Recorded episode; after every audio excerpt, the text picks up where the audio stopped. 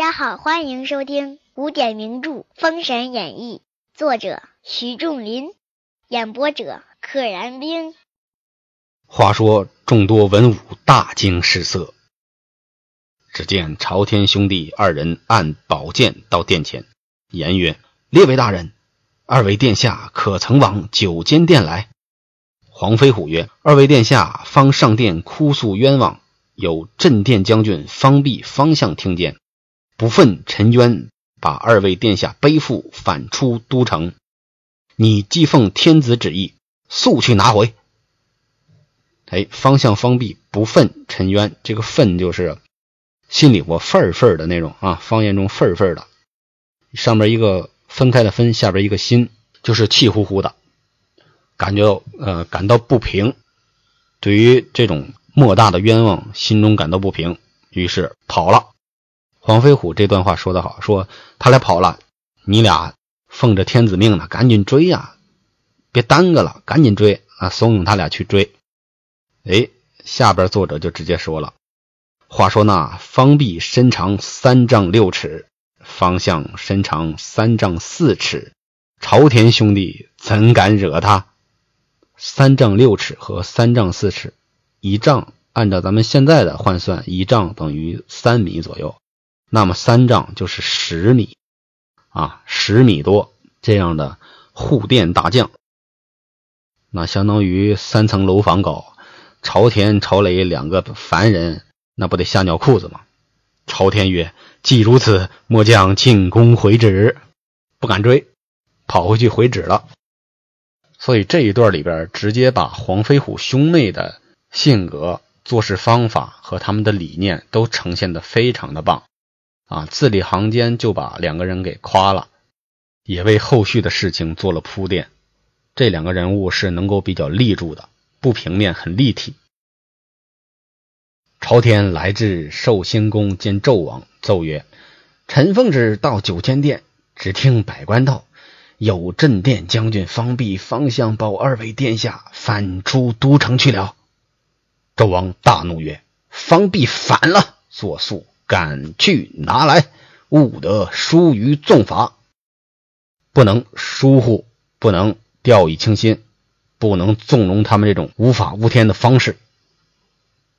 朝天奏曰：“方弼力大勇猛，臣焉能拿得来？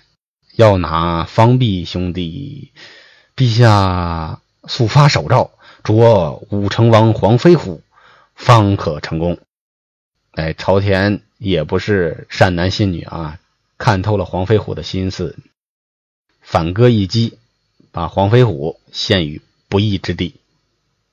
朝天将这个担儿卸与黄飞虎，这是作者的评价啊，将肩上的这个担子扔给了黄飞虎。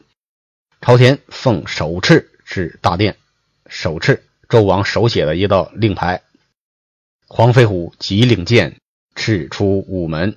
啊，领着剑，奉着谕旨，出了午门了。没办法，皇上让干就必须得干呢。且言方弼方向背负二位殿下，一口气跑了三十里，放下来。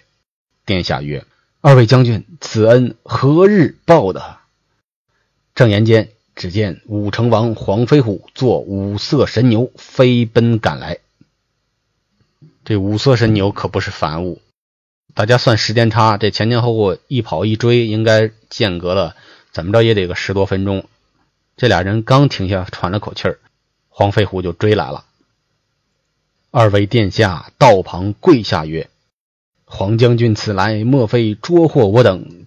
将军尽知我母子衔冤负屈，启将军可怜衔冤孤儿，赐一线再生之路。”黄将军，您既然知道了我们母子是莫大的冤屈啊，嘴里含着莫大的冤屈，身上背负着莫大的屈辱，我祈求您呐，可怜可怜我这没了娘的孤儿吧，赐我一线再生之路啊，就是赐一线生路。黄飞虎跪而言曰：“两位殿下跪了，那黄飞虎作为臣子，肯定要也要跪下去。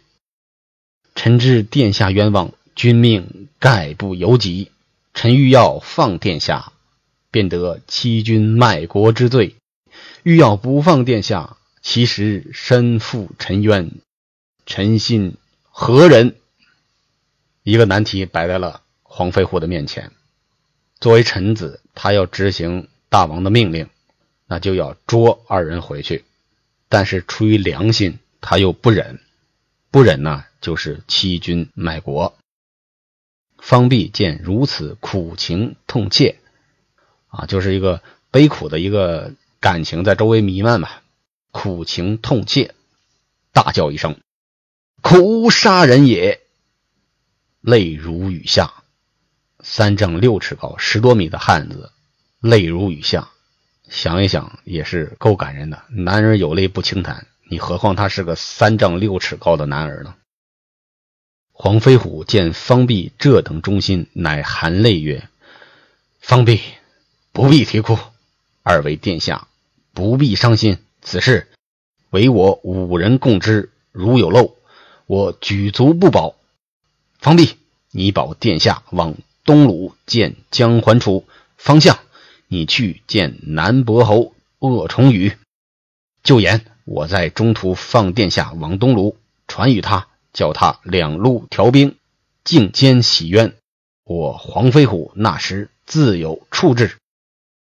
黄飞虎说了一大段话，直接把计策说出来了。好，这个事儿就咱们五个知道。如果要是漏出去，我全族也会被杀，所以我不会漏出去。方弼，你带着太子去东鲁见他老爷啊。方向，你带着二殿下去南伯侯鄂崇宇那儿，就说。是我在中途放走了这俩人，告诉他们俩，叫他们调两路兵来，靖监洗冤。靖就是郭靖的那个靖，一个立字旁，一个青色的青。靖的意思就是铲除干净的意思，将奸佞铲除干净，哎，把冤枉洗刷明白。到时候我黄飞虎自有办法，你们就甭管了。言毕，飞虎上计回朝歌。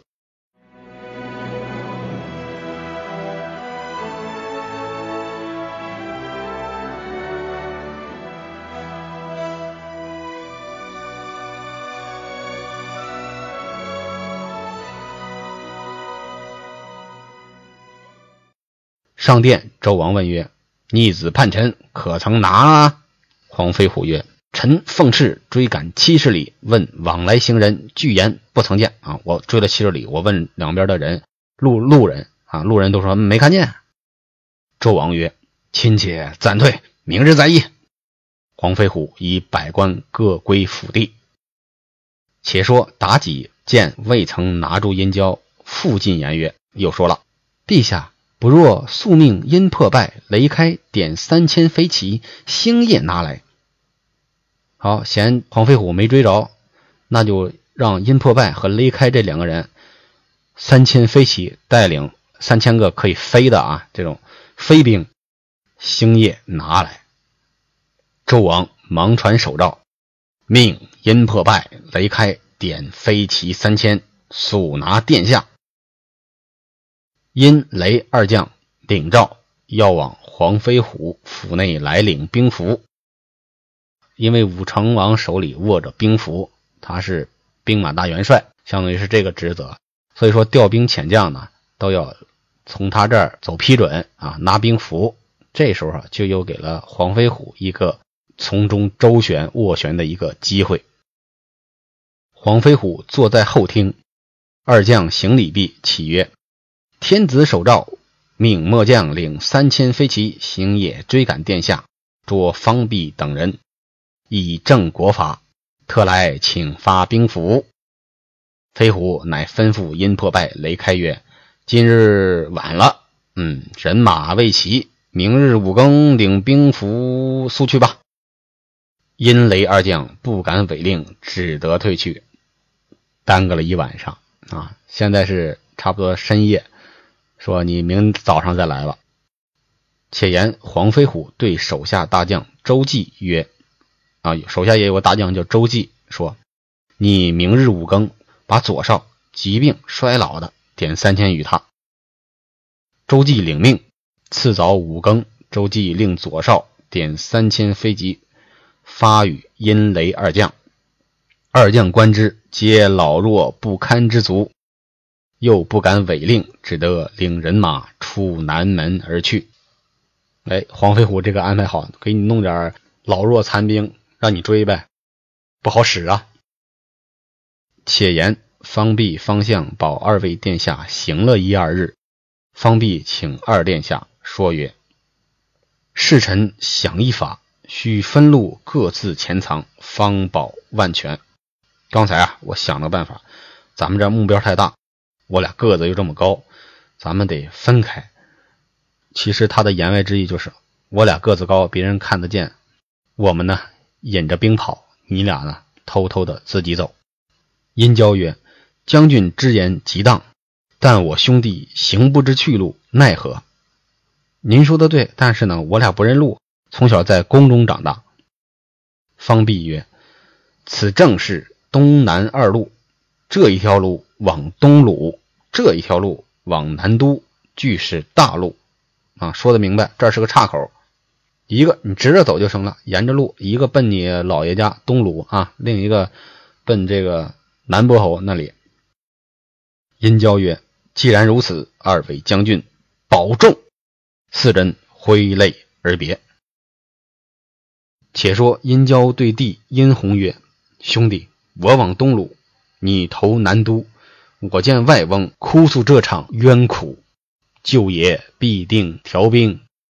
我差官知会你，你或借数万之师，齐发朝歌，擒拿妲己，为母亲报仇。殷红垂泪点头，兄弟二人放声大哭，执手难分。啊，兄弟俩从小就没分开过。殷郊说：“我去跟老爷告状。”舅舅呢，必定会调兵遣将，到时候咱俩联合，我通知你，你呢跟南伯侯那儿再借数万之师，借几万人，咱们一起打朝歌，为母亲报仇。话说殷红上路，后伴前思，这个词本身是个互文用法，就是前后伴思。伴是这个牵绊的绊，绊脚石的绊，意思就是脑子里边一团乱，前前后后思来想去。后伴前思，此时来到前不八村，后不着店，无处可歇。哎，咱一般说前不着村，后不着店这是前不八村，后不着店。又行二三里，只见一座古庙，殿下大喜，一径奔至前面，高兴了，一溜烟儿直直的就跑过去了，跑到大殿前面，见庙门一匾。啊，庙门上面有一个匾额，上书“轩辕庙”。殿下进庙，身体困倦，在圣座下合衣睡倒。合衣睡倒就是把衣服哎裹了裹，搂紧点睡着了。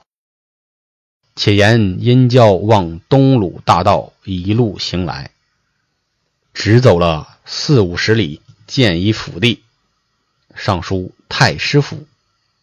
殷郊问曰。里面有什么人吗？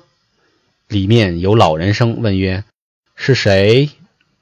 殷郊曰：“我是过路投亲，天色晚了，借府上一宿。”那里面老者曰：“请进来。”陛下向前一看，呀，原是老丞相。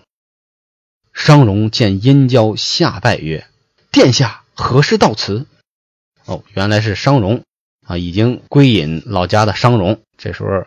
正好殷郊来到他的门前，殷郊流泪，把纣王杀子朱妻事故细说一遍，把这个整个的事情重新的讲了一遍。事故啊，这个不是咱开车路上出事故那个事故，大概应该倒过来是故事或者发生过的事儿。商容顿足大叫曰：“这是气急了，一边跺脚一边喊，这可是一个老头了。”熟知昏君这等横暴，绝灭人伦三纲尽失。殿下放心，待老臣同进朝歌。只见天子以救祸乱，急唤左右，吩咐整治酒席，款待殿下。后明日休本。这个昏君太昏太横了。杀子诛妻，这是灭人伦的事儿啊！这三纲尽失。所谓三纲，就是君为臣纲，父为子纲，夫为妻纲。那这三种关系当中是行事的一个准则。但是纣王呢，杀子诛妻，追杀臣子，太子其实算是臣子的一种啊，既是儿子也是臣子。三纲尽毁。且说因雷二将。领兵追赶二位殿下，虽有人马三千，俱是老弱不堪的。行了三日，走上百里远近，三天才走了一百里。就算是老百姓，三天一百里也不止了吧？三天怎么能也走一个两三百里？两百里是没问题的，而且还是当兵的，当兵的应该日行百里才对。这可倒好，三天走了一百里。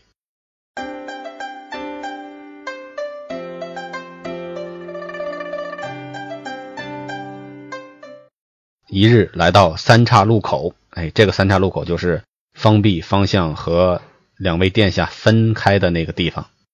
雷开曰：“长兄，且把人马安在此处，你我各领五十名精壮士卒，分头追赶。你往东鲁，我往南都。哎，学精了，带着一这一大群人走不动，咱们挑点里边年轻的，矬子里拔高个，烂兵里挑将军，带着精壮的走。”殷破败曰：“说的有理。”雷开曰：“如长兄先赶着回来，在此等我；若是我先赶着回来，也在此等兄。就是谁先回来，谁就在等着，咱们俩会合，再回朝歌。二人将此老弱军卒屯扎在此，令各领年壮士卒五十名，分头赶来。不知二位殿下性命如何？且听下回分解。”本集就到这里啦，记得订阅哦。愿生命化作那朵莲花，功名利禄全抛下，让百世传颂神的逍遥。我辈只需都在世间潇洒。